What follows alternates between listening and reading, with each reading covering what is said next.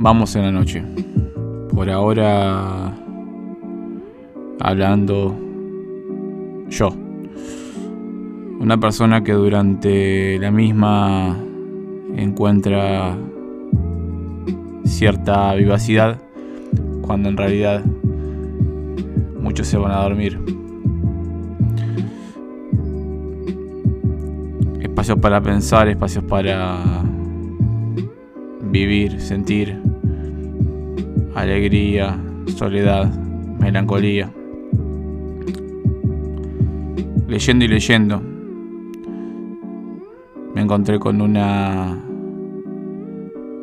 señora muy señora inteligente que este